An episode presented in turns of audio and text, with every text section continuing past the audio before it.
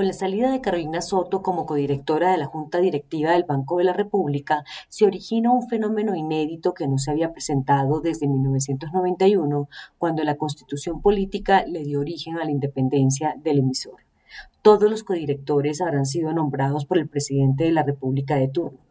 El próximo reemplazo de Soto, Mauricio Villamizar, Viviana Taboada, Roberto Steiner y Jaime Jaramillo son cuota del presidente Iván Duque en la máxima institución económica encargada de mantener el poder adquisitivo del peso, controlar la inflación y darle liquidez al mercado en distintas operaciones monetarias.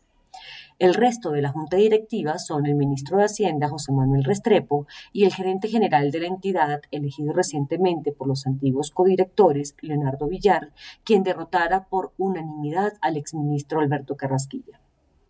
La inédita situación de poder unánime del Ejecutivo, solo equiparable a la primera junta derivada de la nueva Constitución, es un hecho que vale la pena resaltar y analizar, no porque el primer mandatario vaya a manipular la entidad o porque quiera hacer sentir su poder sobre el costo del dinero, la tasa de cambio o demás factores en los que incide el emisor, pues Duque ha dado muestra ejemplar de ortodoxia económica y respeto por cada una de las normas constitucionales.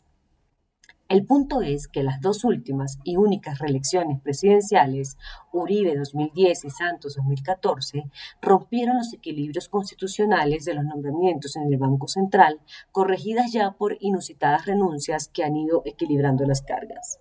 Que un presidente tenga el control del emisor rompe con todo el espíritu de la independencia ahora que varios candidatos populistas que compiten por la Casa de Nariño recomiendan que el emisor le preste dinero al gobierno de turno o que imprima billetes para bajar el déficit fiscal.